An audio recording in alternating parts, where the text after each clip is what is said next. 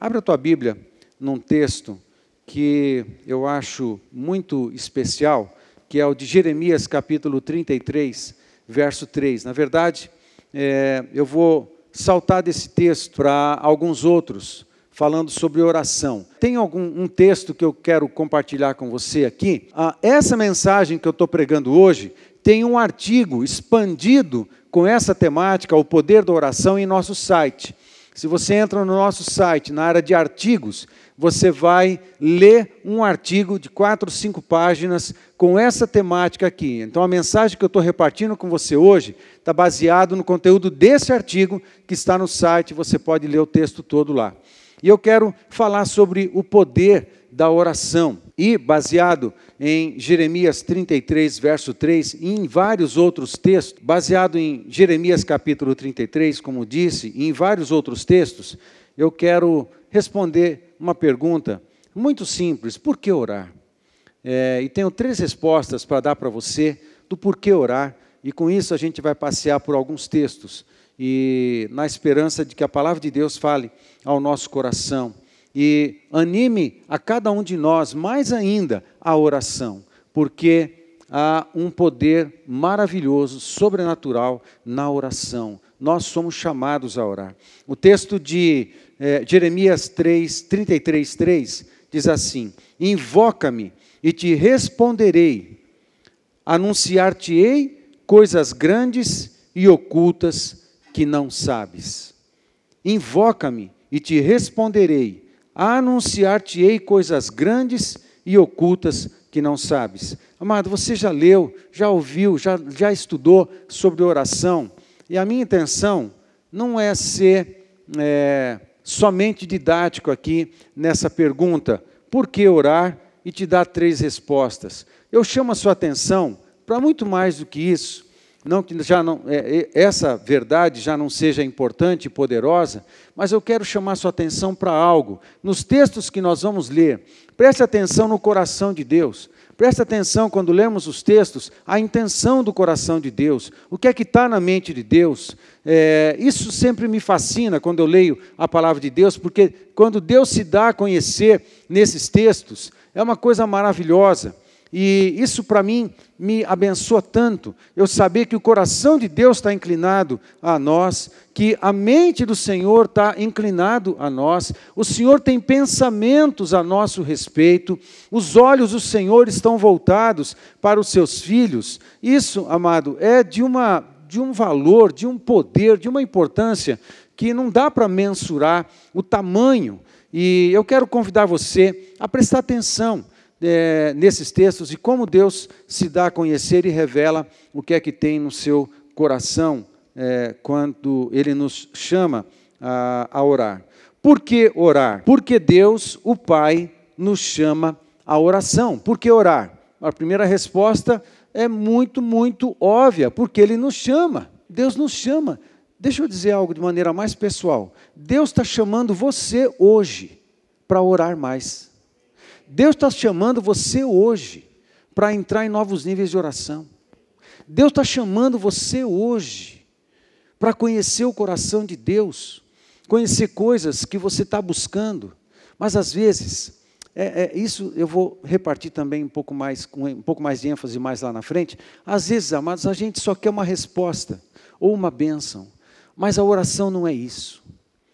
A oração a bênção da oração, o poder da oração, a maravilha da oração, a sublimidade da oração é quando a gente encontra Deus. Às vezes a gente corre o risco de, nas nossas orações, a gente buscar a presença de Deus somente para passar nossa lista de necessidades. É como se o chefe do, do almoxarifado estivesse lá dentro, eu botasse a minha lista no balcão e falasse assim: olha, dá uma olhada aí, eu estou precisando de tudo isso. Curiosamente, graciosamente, Deus ainda assim ouve muitas das nossas orações, mas o segredo não é apenas expor a Deus as nossas necessidades, clamar a Deus, invocar a Deus. O segredo é quando no exercício da oração a gente acha Deus, a pessoa de Deus. Esse é o grande segredo da oração vitoriosa, esse é o grande segredo da oração poderosa, esse é o grande segredo de uma oração que move os céus, move a terra, move o inferno, move pessoas, move o sistema e faz as coisas acontecerem. Não é quando você passa um pedido para Deus, é quando você encontra Deus na oração. Aí ele participa da gente, dos motivos. Aí você, o coração dele se envolve com o nosso e de repente você não está pedindo só o que você precisa, você está pedindo o que Deus está querendo fazer e usar você como intercessor. Você tem que entrar nessa dimensão da oração. Primeiro, Deus está chamando a gente. Invoca-me. Salmo 50, verso 15. Invoca-me no dia da angústia.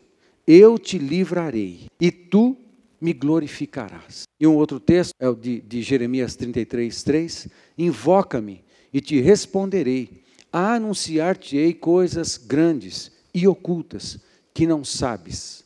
É, amados, é, isso que me chama a atenção ele nos chama à oração, ele pede para a gente entrar em oração, porque ele quer você, ele quer a gente com ele, ele quer a nossa companhia, ele quer a nossa presença. Brinquei com o Nardelli, o Nardelli está com jeitão de vô, né? mas é, que não é uma delícia você, uma criança passada, um abraço. Ah, ah, eu estou falando isso de vô porque o pai também sente isso, mas vô sente mais. Eu já descobri isso. Porque eu sou vô, né, Marlene? Né? O vô parece que sente mais, tem um negócio de, diferente, amplificado no, no, prazer de estar com as crianças, no prazer de estar ah, com os netos, no nosso caso. Ah, só de estar perto, de brincar, de fazer brincadeiras que são para ela, para Sara, que tem cinco anos, fez cinco anos nesse mês. E, e o Samuel, que está começando a brincar, e ele também é muito divertido, e tem sete meses. Então, ah, oito, desculpa. Eu, a, a, mulher é que sabe dessas coisas. O homem nunca sabe data de nada, né? Então, é, é, já está falando vovô, vovô, alguma coisa assim. É, não é, mas a gente fala que é para ficar feliz e tal. Mas tudo bem.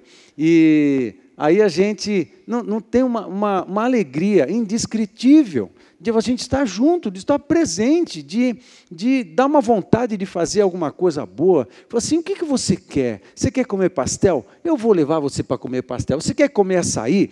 Vamos comer açaí, eu como também o açaí com você. Vamos sair para fazer alguma coisa. A, a, a Sara, com cinco anos, ela gosta de comida japonesa. Yakisoba é japonês ou chinês? Chinês, né? É isso aí. É, yakisoba, ela gosta de yakisoba. Quer deixar ela feliz? Vamos comer yakisoba. Ela fica felizona da vida. Vamos comer yakisoba. Olha que coisa.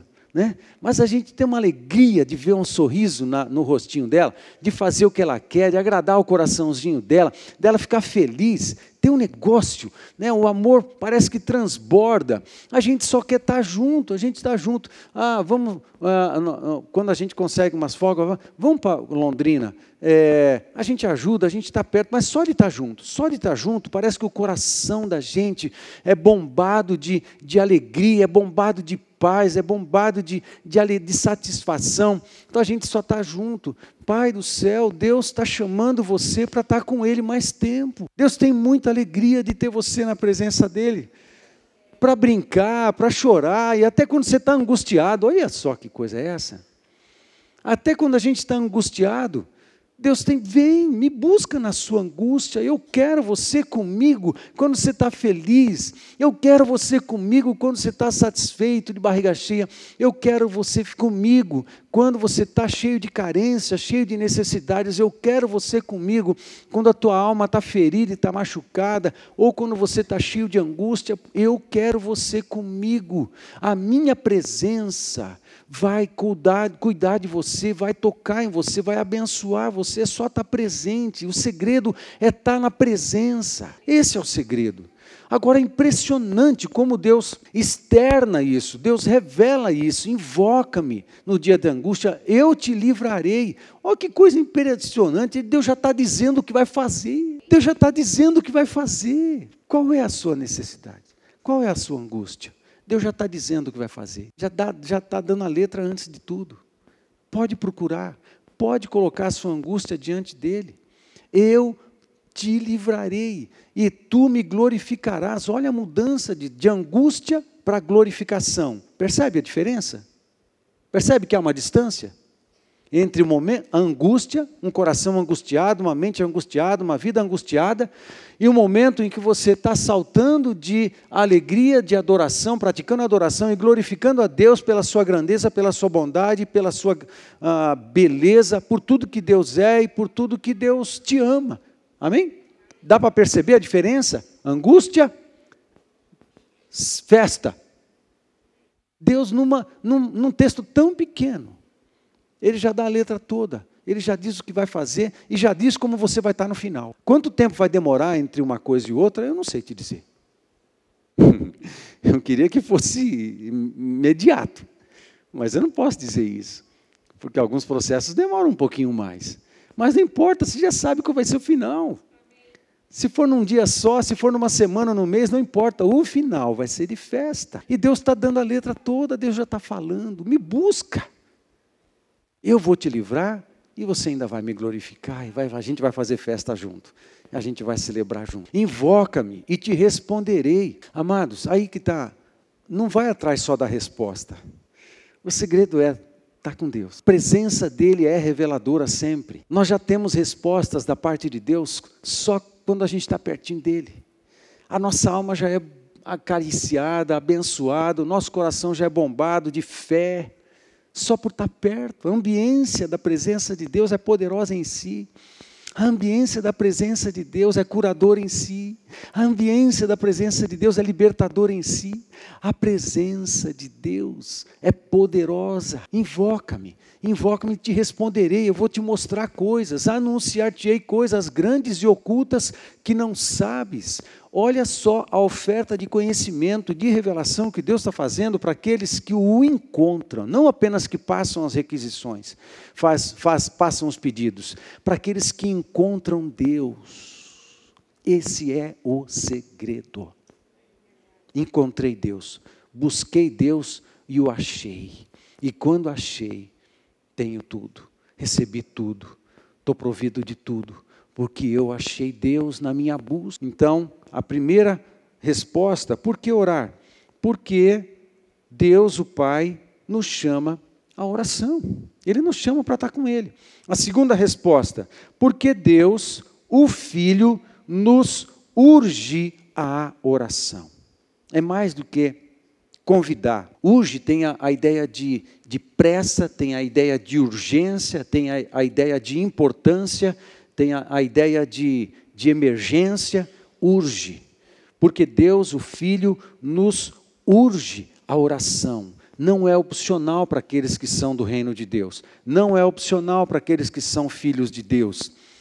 Deus está dizendo para nós: Deus está chamando você, ora. Tem um chamado de Deus para você, ora. Mas tem um, uma segunda coisa a mais. Deus urge para a oração, a oração dos seus filhos. Deus está dizendo: é muito importante que você esteja na minha presença, orando, me buscando e buscando a minha presença. É muito importante, é urgente, é poderoso. Você precisa disso. E eu preciso estar mais perto dos meus filhos também, nesses tempos que nós vivemos, porque eu quero continuar usando os meus filhos para continuar realizando a minha obra na face da terra. Urge a oração. Aí o texto de Lucas 18:1 disse-lhe Jesus uma parábola sobre o dever de orar sempre e nunca esmorecer. A gente não vai ler a parábola, você pode ler essa parábola depois, no capítulo 18 de Lucas. Uma coisa impressionante, ele já dá a introdução, ele conta uma história, ele pratica um ensino através da ferramenta de uma parábola para dizer que ele não deve parar de orar jamais e nunca é, desanimar, nunca esmorecer na sua oração.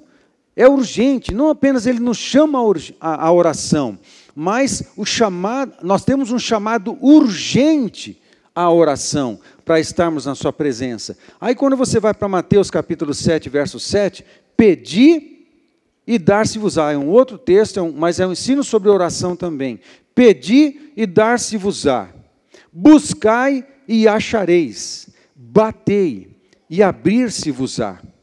É muito interessante, é muito interessante uh, pedir buscai e batei.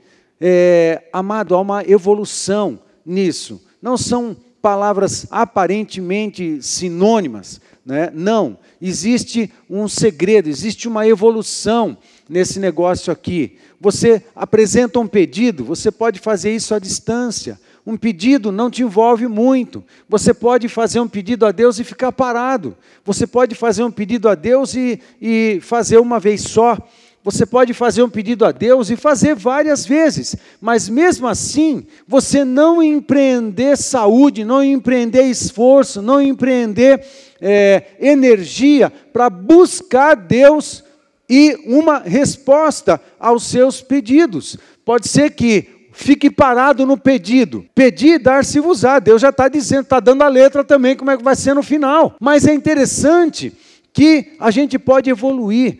A gente pode pedir e ficar parado, mas quando a palavra fala buscai, buscai e achareis, parece que o buscai, a pessoa entrou numa outra fase da oração. Eu vou fazer alguma coisa para ter essa resposta. Eu vou caçar Deus, eu vou buscar Deus, eu vou ler mais a palavra, eu vou atrás dessa verdade, eu vou atrás dessa sabedoria, eu vou atrás dessa revelação, eu vou fazer o que for preciso para ouvir Deus melhor e eu vou virar um caçador de Deus. Buscai, pedir e dar-se-vos-á. Buscai e achareis. Deus já está dizendo: se você empreender energia e esforço em me buscar, você vai me achar, você vai achar as respostas, você vai achar tesouros, você vai achar revelação, sabedoria, você vai achar tudo que você precisa. Busque, mas às vezes você tem que ir atrás e gastar energia com tudo isso. É necessário. É preciso. Ah, eu, um exemplo que eu posso dar, há um tempo, ah, há um tempo, quando eu era mais jovem, eu decidi estudar, decidi estudar teologia, entrar na faculdade teológica por causa já da consciência do meu chamado. Eu tomei uma decisão. Eu ia para a escola sim, eu ia para a faculdade teológica sim, mas eu tomei uma decisão de passar a investir, investir em livros, investir em, em conhecimento. E eu abria mão de comprar muitas coisas para mim para comprar livro. Eu comprava livro todos os meses e me esforçava por ler também o máximo que eu podia. Foi algo que eu precisava fazer, eu decidi fazer. Uma coisa é você sentar no banco da escola, ouvir algumas coisas, fazer a prova no final, né, e passar no final do ano, entregar um trabalho e, e conseguir nota com o trabalho. Outra coisa é você ir atrás do conhecimento, você ficar fissurado pelo, pelo saber, fissurado pelo entender, fissurado por conhecer, e você investir nisso, gastar tempo de biblioteca, uma, uma, aí uma, uma exigência de uma determinada matéria, você precisa, é, na minha matéria para esse semestre, de 50 horas de biblioteca no semestre inteiro ou, ou, menos, 40, 30 horas de biblioteca no semestre inteiro. Eu entregava 60. Faz a diferença. Eu quero mais. Eu quero entender. Eu quero conhecer. Então eu fui atrás disso. Ah, recentemente, um outro testemunho também pessoal. Eu não tenho problema de, de abrir meu coração com você. É, você sabe que várias vezes já disse que nós passamos por enfermidades emocionais é, há muitos anos atrás é, passamos por depressão e tal. Estou é, de alta do médico já fazem, faz muitos anos, e, mas eu, a gente tem que se cuidar sempre. Mas, periodicamente, é, a gente passa por uma, uma, uma certa gangorra, e às vezes a gangorra está embaixo. E às vezes a gente, né, alguns se identificam comigo nisso aqui, porque sabem o que eu estou dizendo. Às vezes a gangorra está embaixo e a tua saúde emocional ela está fragilizada ao ponto de ela ser limitante. Eu fico limitado em, várias coisas porque me falta combustível emocional para realizar algumas coisas. Há, um, há alguns uh, meses atrás, há algum tempo atrás, é, ainda administrando essas oscilações de saúde emocional, conversando com, as, com a pastora, e em casa, e orando, buscando a Deus, eu falei assim: eu cansei desse negócio eu estou cansado dessas oscilações. Eu preciso achar um, as chaves, preciso achar é, respostas, eu preciso buscar Deus diferente. Eu estou cansado dessas oscilações, eu vou para as cabeças nesse negócio. E eu comecei a separar todo um conjunto de literatura, um conjunto de livros na minha própria biblioteca e outros mais a respeito desse assunto. Comecei a buscar é, conversar com pessoas a respeito desse assunto e é exatamente isso. E no momento eu tenho, estou é, fazendo uma, um, um curso, talvez alguns conheçam aqui, autorizados, evidentemente, pelos nossos pastores, pastor Davi, pastor Luiz, é, um curso chamado Celebrando a Restauração. Celebra, Celebrando Restauração, quem conhece? Celebrando Restauração. É um curso que tem a duração de praticamente um ano, quase um ano, porque ah, vai acabar só em, no mês de novembro. E ele é mais ou menos no modelo do, do, do, da Universidade da Família, que você tem reuniões, tem uma, um, um, livro que você vai caminhando e você tem um grupo de compartilhamento e nesse ambiente você vai é, compartilhando o coração e vai crescendo na, na, na, no curso. E diante disso, é um curso que é, foi organizado nos Estados Unidos, celebrando restauração, nos Estados Unidos pela igreja, por Rick Warren. Rick Warren é da igreja de Saddleback. Na época no, década de 90, ela era a igreja, uma das igrejas que mais cresceu no mundo. E Deus deu uma graça sobrenatural para muitos pastores dessa igreja nos Estados Unidos para produzir conteúdo, conteúdo para abençoar as igrejas do mundo. No Brasil, há muitas igrejas que usam as estratégias de rede ministerial, que usam as estratégias da igreja de Saddleback, do pastor Rick Warren. Alguém já lembra daquele livro, é, conhece? Ah, uma vida com propósito, ou Uma Igreja com Propósito, é o autor desse livro aí. E ah, esse programa de cura e restauração é, abençoou tanto a igreja que as igrejas espalhadas pelo mundo começaram a utilizar esse material. É, no começo dos anos 2000, a Igreja Batista de Fortaleza, pastoreada pelo pastor Armando Bispo, ele recebeu, teve conhecimento desse material, tudo em inglês, e eles fizeram um trabalho de tradução, é, do Celebrando a Restauração. Fizeram um trabalho de tradução, fizeram uma contextualização e passaram a utilizar o Celebrando a Restauração em Fortaleza. O trabalho deu tão certo, curou tanta gente, abençoou tanta gente, que é, isso se espalhou pela cidade, pela cidade de Fortaleza. É, a, a, Igreja Batista é, Central de Fortaleza ela é muito relevante na cidade. As autoridades da cidade conhecem a igreja e o trabalho que eles realizam. Mas ah, o Celebrando a Restauração é, teve tanto bom resultado na cidade que algumas autoridades da cidade, alguns juízes, na hora de dar sentença para alguns jovens, pra, ou para é, criminosos de, de, de, pequenos delitos, ao invés de é, dar um trabalho social, coisa assim, às vezes ju, alguns juízes da cidade dão uma sentença, sentença de ir para a Igreja Batista Central e passar pelo celebrando restauração. Olha que interessante. Porque move médicos também em caminhos, ah, em caminho, às vezes psicólogos, terapeutas, né, porque quando entra na, na questão espiritual, existe um teto né, que os profissionais né, nessa área respeitam, então muitos deles recomendam é, esses pacientes passar por celebrando restauração. Eu comecei esse curso há duas semanas atrás, na igreja, um curso que é feito num grupo, na Igreja Batista de Alphaville, lá na zona oeste da capital de São Paulo, porque eu conheço alguns pastores de lá, e meu irmão é de lá também, e eu comecei esse curso.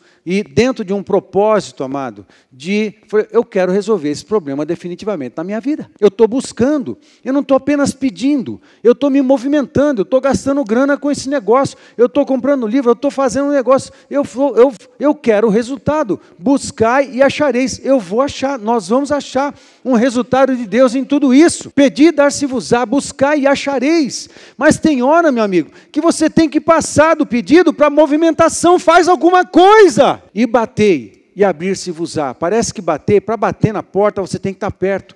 Presta, presta, veja que interessante, como é um processo. Pedir, você pode estar longe, pedir e dar-se-vos-á. Buscai implica em movimento. Agora, batei, para bater na porta, você tem que estar na frente dela, você tem que estar atrás dela. Você tem que estar lá, Jesus é a porta. Ali, você tem que estar tocando nela, é uma outra dimensão. Eu estou batendo, eu estou tão perto de Deus, eu estou batendo nessa porta, na porta do coração de Deus, na porta do céu, na porta do Santíssimo Lugar. Eu estou ali, eu estou ali e eu quero. E eu vou bater e a porta vai se abrir, a porta da cura vai abrir, a porta da revelação vai abrir, a porta da libertação vai abrir, a porta do milagre vai abrir, a porta do, da bênção sobrenatural vai abrir, a porta vai abrir, a porta do céu vai abrir. Amém, queridos? É a oração. Nós precisamos, é urgente a gente passar por esse processo. Pedir, dar-se-vos-á, buscar e achareis, bater e abrir-se-vos-á. Isso que me, me, deixa fascinado com os textos que falam sobre oração. Deus já diz o que, que ele vai fazer. É muito legal. É muito legal. A terceira resposta, porque Deus, o Espírito Santo, quer orar por meio de nós o texto de Romanos 8, 26. Também o Espírito, semelhantemente, nos assiste em nossa fraqueza, porque não sabemos orar como convém. Mas o mesmo Espírito intercede por nós sobremaneira, com gemidos inexprimíveis. Romanos 8, verso 26. Deus, o Espírito Santo, quer orar por meio de nós. Aí, essa, essa é uma outra coisa maravilhosa também quando ah, esses textos falam de, de, muitas verdades. Uma das verdades é que a gente, às vezes, não está apto para orar a melhor oração que a gente poderia orar, que é a oração que discerne a vontade de Deus perfeitamente. E eu peço o que Deus está querendo fazer. Ah, é, é, isso é mais importante, mais poderoso do que eu pedir o que eu quero fazer. Às vezes, no processo de pedir, você pedir dar-se-vos-á, Deus vai dar uma resposta para você. Deus vai falar com você, nem que Ele te oriente a mudar teu pedido. Às vezes isso acontece. Não, seu pedido está errado. Seu pedido é a partir de uma perspectiva errada, equivocada ou estragada. Estava conversando hoje na classe de integração, rapidamente, que nós fizemos de manhã, né, Vanderlei? Ah, falando sobre a, a, questão dos dízimos. E a gente estava, dízimos e ofertas, e eu estava explicando sobre o caminho, o caminho que o, o, as ofertas fazem aqui na nossa igreja, todo o cuidado, toda a responsabilidade que nós temos é, para fazer esse sistema aqui ser seguro, ser correto, ser justo, ser honesto e tudo mais, absolutamente dentro da lei e tudo mais. A gente estava conversando é, sobre os princípios do dízimo e oferta. E eu mencionei uma pergunta que alguns fazem, mas o problema está é, tá na pergunta. Por exemplo, a, a, alguns fazem a seguinte pergunta, ah, é, achando que, que vai pegar a gente no contrapé, alguns já fizeram isso, assim, pastor, o dízimo é da lei ou é da graça? Isso é uma bobagem, essa pergunta é uma bobagem. Essa pergunta, ela é tosca, porque ela é absolutamente farisaica, é absolutamente legalista. A pessoa que está fazendo essa pergunta, querendo saber se alguma coisa é da lei ou é da graça, essa mentalidade é farisaica e legalista. Qual é a resposta? A resposta é a seguinte: a tua pergunta está errada. Faça a pergunta certa. Qual é a pergunta certa? Então, vai descobrir, vai buscar. Você tem que ampliar sua perspectiva bíblica a respeito dessa temática para fazer a pergunta certa. E quando você amplia a tua perspectiva bíblica sobre a temática dos dízimos das ofertas, você vai descobrir que elas estão associadas, todo o ensino sobre dízimos e ofertas está associado ao altar, e não a questão legal ou uma obrigação. Está associado ao altar. Porque a entrega de dízimos e ofertas vem acontecendo desde o Éden. Caim e Abel brigaram por causa de um lance de oferta. Quem que ensinou eles a respeito disso? Foi Moisés? Moisés veio hum, alguns milhares de anos depois, poucos talvez, uns dois. Moisés veio pelo menos uns uns dois, dois mil, dois mil e quinhentos anos depois, talvez. Então não tem uma questão de lei, não é uma questão legal. É, você aumenta a sua perspectiva e você descobre que a questão de ofertar ao Senhor, de dar ao Senhor, tem a ver com o altar, tem a ver com o princípio espiritual que ele deixou revelado para a primeira família que ele criou com Adão e com Eva, e que você observa isso acontecendo nos seus descendentes até Noé. Noé levanta altar e faz ofertas ao Senhor. Quando chega em Abraão, Abraão faz a mesma coisa, ofertas. Abraão faz muitos altares na sua vida e faz ofertas constantemente. Ele ensina Isaac a fazer isso, que ensina Jacó a fazer isso, que ensina todos os seus demais filhos a fazerem isso. E 400 anos depois, lá no Egito, como cativos do Egito, é que Deus manda Moisés para lá, e o que, eles colocam, o que Moisés coloca na lei, nada mais é do que a normatização de um princípio espiritual. Então, eu tenho que ver do ponto de vista espiritual esse negócio. Como é que Deus pensa isso? A perspectiva bíblica a respeito desse assunto. E comentamos até na sala, a gente não tem medo de falar de dinheiro aqui. Por quê? Porque a gente age corretamente com dinheiro. A gente age corretamente com dinheiro aqui. Então a gente não tem medo de falar nada sobre esse assunto. É bíblico, é santo também. Como sexo. Sexo é um assunto santo. É lógico que eu não vou falar tudo que eu poderia falar aqui, num encontro de jovens ou de casais, a gente abre mais o verbo. Mas o sexo também é um assunto santo. Qual é a perspectiva de Deus sobre o sexo? Qual é a perspectiva de Deus sobre a intimidade conjugal? Existe uma perspectiva. O que Deus pensa, o que Deus ensina, o que Deus fala a respeito desse assunto tão santo e tão importante. O assunto do sexo é santo e importante. Deus é que criou esse negócio, como é santo e importante também o assunto das finanças. A turma 2 não chegou ainda lá, a gente vai chegar no terceiro, tá? No terceiro encontro que a gente vai falar sobre isso. Né? Terceiro dia de aula. Muito bem, mas a gente tem que ter uma perspectiva, uma perspectiva ampliada sobre todas as coisas. A gente tem que aprender, aprender como Deus pensa as coisas. E quanto à oração, a mesma coisa. Como é que Deus pensa as minhas necessidades? Como Deus pensa as minhas crises? Como Deus pensa as minhas dúvidas? Como Deus pensa as minhas perguntas? Às vezes a gente começa a perguntar e faz a pergunta errada, como essa o dízimo é da lei ou é da graça? Falei, bom, primeiro você não está entendendo nada. Tem que corrigir a pergunta. E você corrige a pergunta quando aumenta a perspectiva. Aí Deus vem e se revela para você e te aumenta a perspectiva a respeito da sua vida, da vontade dele para você, da realidade do teu coração, as tuas motivações. Às vezes tudo isso precisa ser santificado para a gente corrigir os nossos pedidos. Percebe que é dinâmico a oração? Não é só uma questão de passar as necessidades para Deus, aquilo que eu estou precisando. É vida e relacionamento.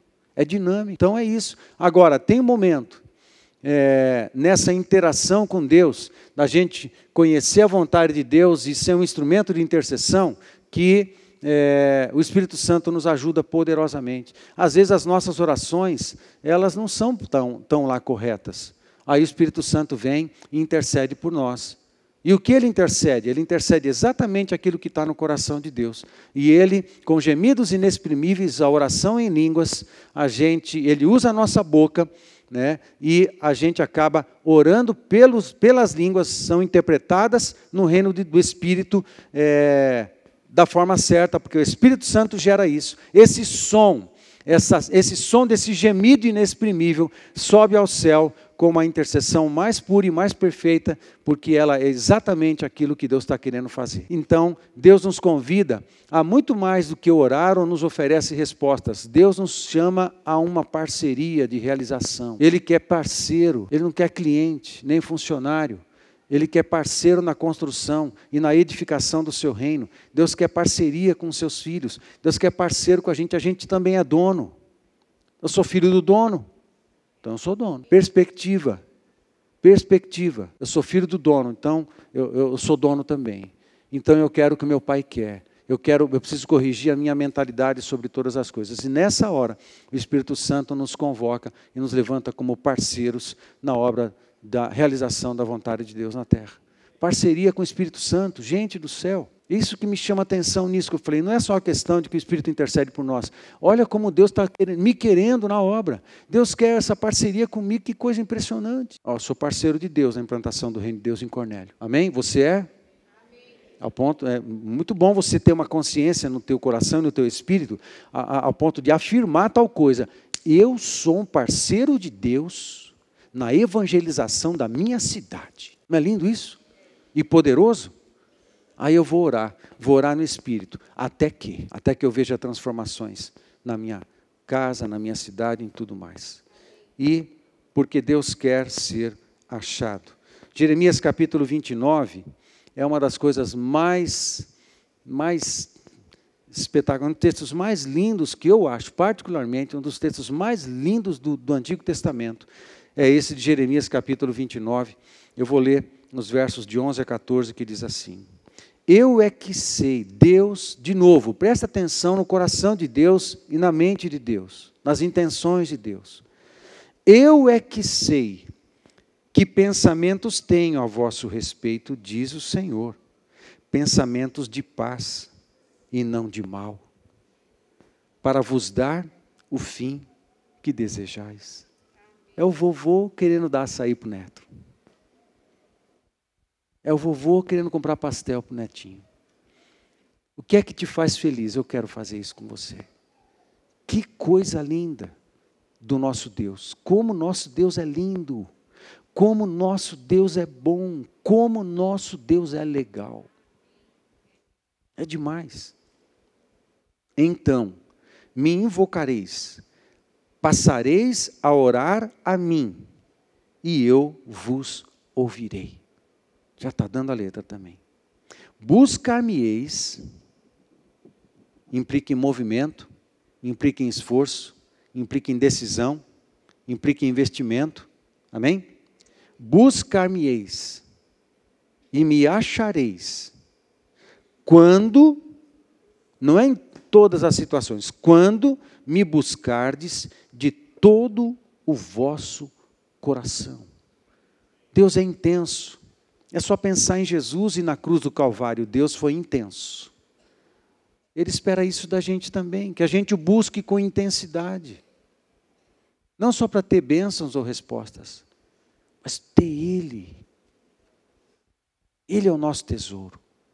Ele é o nosso bem maior. Ele é a fonte. Ele é o nosso alvo. Nosso foco está nele.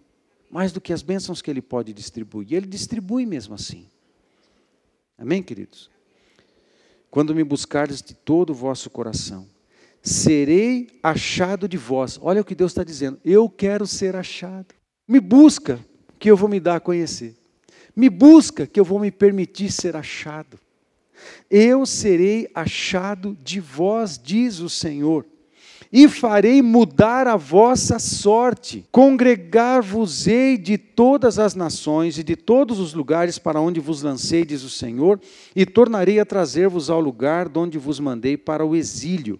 Esse texto, Jeremias está falando isso escrevendo e falando, ouvindo e compartilhando profeticamente essas verdades com o povo, exatamente no início do cativeiro babilônico. Jerusalém estava totalmente destruída até esse momento aqui. Jerusalém estava sendo destruída por Nabucodonosor, muita gente tinha morrido, muitos líderes já tinham morrido. Talvez Daniel e seus amigos já estavam em viagem para a capital da Babilônia.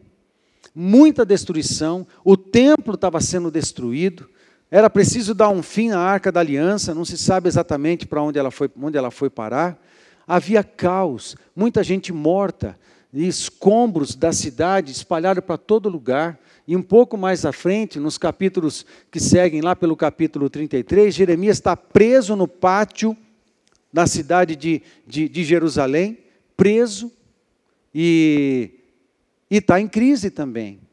Mas aí, no meio dessa situação toda horrível, de angústia, de guerra, de, de destruição, de perseguição, Deus vem e se revela desse jeito para o profeta e manda dizer ao povo que a vontade dele para o povo é boa, apesar de estar sendo necessário passar o povo por cativeiro, porque o povo pecou, não queria mais voltar para Deus, não queria mais se arrepender dos seus pecados, não queria adorar unicamente o Deus, estava misturando com idolatria a sua espiritualidade, estava aprontando, estava fazendo um monte de coisa errada, aí Deus precisa castigar. Veio avisando, Deus veio avisando Deus veio avisando, to, Isaías avisa, dos capítulos 1 ao 39 de Isaías, é um chamado ao arrependimento do povo para que eles não entrassem nem no cativeiro assírio, nem no cativeiro babilônico.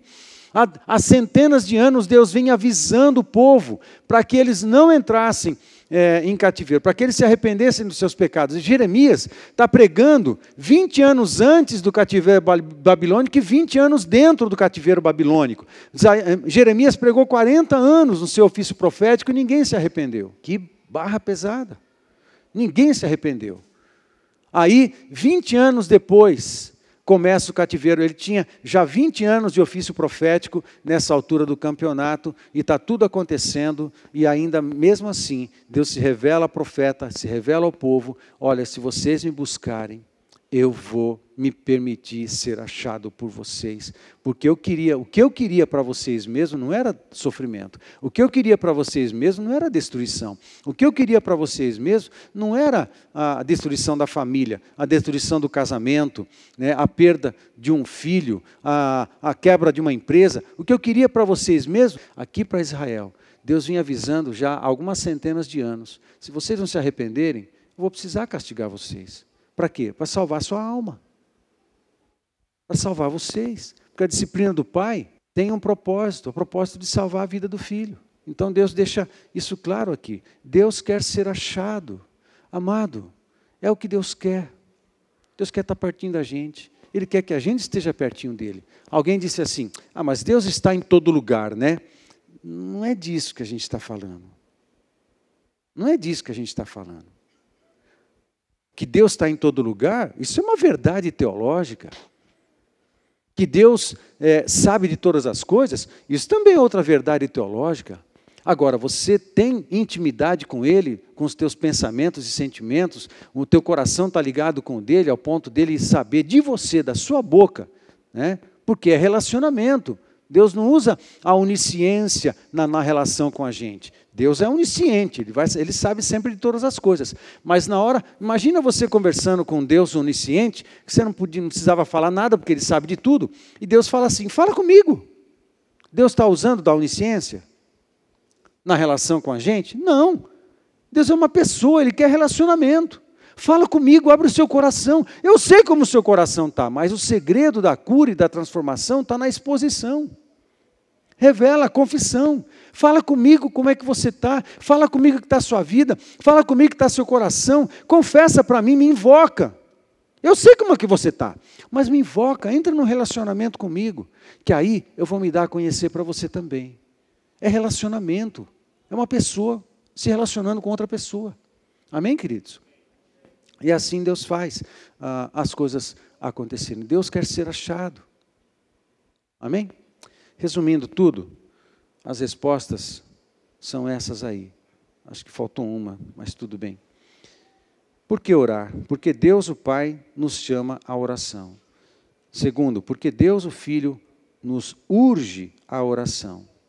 Terceiro, é, não é esse aqui, mas o terceiro é porque o Espírito Santo quer orar por nós, em nós, por nós e, em, através de nós. E em quarto, porque Deus quer ser achado. Amém, queridos? Fica de pé, vamos orar.